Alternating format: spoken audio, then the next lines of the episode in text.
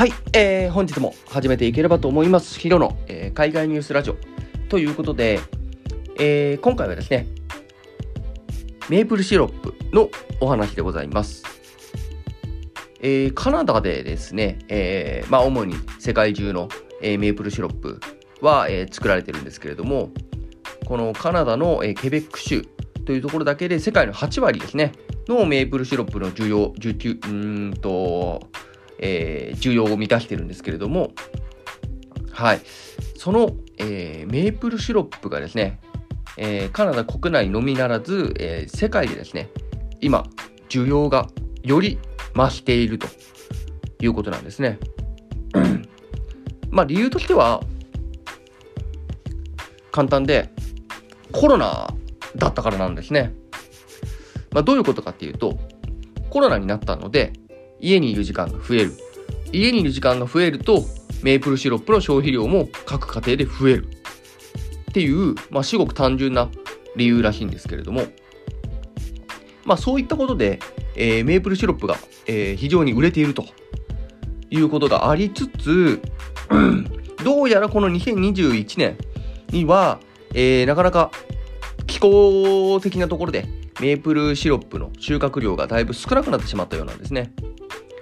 まあ、需要は増えているのに供給は減ってしまうというところで、えーちょっと今ね、そこの不和が起きていると。需要と供給のバランスが今崩れちゃってるというところがあるようで、えーそのケベック州のですね、メープルシロップを取り仕切っている協会がですね、まあ QMSP っていうらしいんですけれども、メープルシロップ生産者協会ですね、QMSP というところがですね、メープルシロップには備蓄があるようで、その備蓄を、えー解放すると。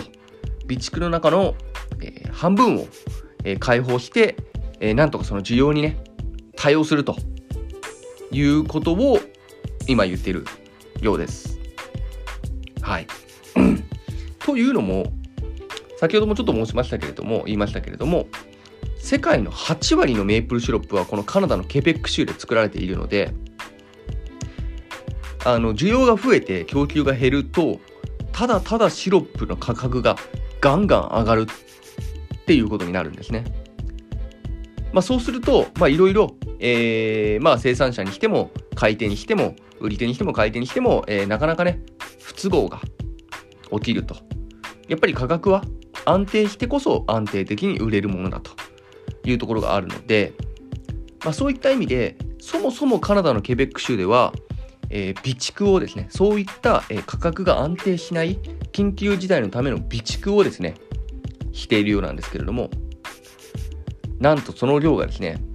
えーサッカー場5個分に相当する2万5000平方メートルの広さで170リットルの樽を5段重ねにして、えーシロップを保存しているらしいです。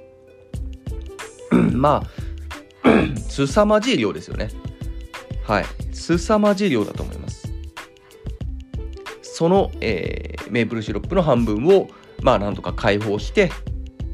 そして、えー世界の需要に対応していくといったような緊急措置を取っているというところで、まあ、なかなかね、興味深いニュースなんじゃないかなと思います。はい。まあ、メープルシロップといえばね、あのパンケーキとかに、えーかけて食べる、あれですけれども、まあ、大体、まあ、このケベック州から来ているということで間違いはないのかなというところですね。で、えーメープルシロップってまあシロップでまあもちろん僕も食べたことありますしよく聞きますしまあちょっと値段は高いけどそこら辺まあそこらのスーパーでもね一般的に売ってるものではあるんですけれどもメープルシロップって何だろうってまあ改めて思った時にちょっと調べてみましたあのーメープルシロップと蜂蜜の違いってパッと出てきますか？僕はなんか何秒か考えちゃったんですけどそもそも蜂蜜っていうのは、まあ、ご存知のようにあのミツバチが、えー花から、えー蜜を、えー運んできて、まあ、蜂の巣から取れるのが蜂蜜。メープルシロップって何かっていうとどうやら、えーカエデっていう木ですね。えーまあカナダのケベック州ではサトウカエデっていうものがすごいたくさん生えてるらしくてそこの、まあ、いわゆる樹液から、えー、樹液を採取してそれを煮詰めたものそれが、えー、メイプルシロップ。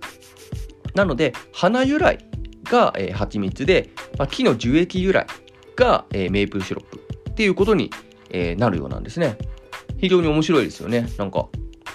へーっていう感じですよねはい、まあ、そんなメイプルシロップなんですけれどもまあ世界の8割を取っているんですがどうやら最近あの、アメリカのニューヨーク州とか、バーモント州とか、まあそういったところの生産量も増えてきていて、ちょっとケベック州の地位をね、脅かしつつある、みたいなところがあるようなんですね。あの、ケベック州はそれだけ世界シェアを持っている関係上、なかなか管理にも厳し厳しいものがあって、生産量とか、販売量とか、そういうのにも結構厳しい面があるようで、どうやらこのメープルシロップ生産協会がえー、生産されたメープルシロップを全部一回買い取って、で、えー、まあ、適切に分配する、まあ、売っていく、みたいなことをやってるようなんですね。で、まあ、売っていくのか備蓄にするのかっていうのもおそらくその生産者生産者協会が決めると思うんですけれども、はい。で、その生産者協会に加盟は、まあ、ほぼほぼしなきゃいけないみたいですし、会費も払わなきゃいけないようですし、えー、かつですね、備蓄に自分が作った、えー、メープルシロップがを生産者協会に渡してそれが備蓄になりますってなったらその備蓄になったものが売れるまで生産あの生産者にはお金が入ってこない仕組みになってるらしいんですね。なので生産者は本当に売れてくれなければお金が入ってこないのでっていう形の、まあ、結構ねかなりタイトなルールのもとえー、生産を進めているようなんですね。まあ、ある意味そういった管理があるからこそこういう需要と供給のバランスが崩れた時にこういった備蓄もできているのでまあいい面悪い面あるのかなとは思うんですけれどもいやメイプルシロップについてこんなに考えたことなかったのでいやちょっとねあのー、非常に面白かったですね面白いですよね。あの、他にはですね、あれですね、メイプルシロップだと必ず、あの、瓶に入ってるじゃないですか、基本的には。瓶に入ってて、なんかちっちゃい取ってついてるじゃないですか。あれは、僕なんかはね、あれつまんで入れてみたりとか、あの、出してみたりとか、えー、したものですけれども、あれはどうやら、昔は大きな樽大きな大きな瓶なのかな？で作ってたから、まあ、その名残でああいう取っ手があの、今も、まあ、瓶が小型化しても、まあ、昔こうだったよみたいな名残でついてるらしいです。まあ、飾りですね。はい。何か実用性があるっていうわけではなさそうですね。もう今の時代には。はい。まあ、そういった形でね、あの、メイプルシロップに関してちょっとお話ししましたけれども、まあ、いろいろなね、あの、意識しないで食べてしまっているもの、口にしているものっていうのはたくさんあるので、まあ、その中の一つのメープルシロップについてちょっと今回ね、あの調べてお話しさせてもらいましたけれども、ちょっとこういうの非常に面白かったので、まあ、今後もね、また何か見つけたらやっていきたいなって思ったりしておりますので、えー、まあ、長い目で楽しみにしていただければと思います。はい、えー、本日はここまでとなります。お聴きいただきましてありがとうございました。それでは、良い一日を。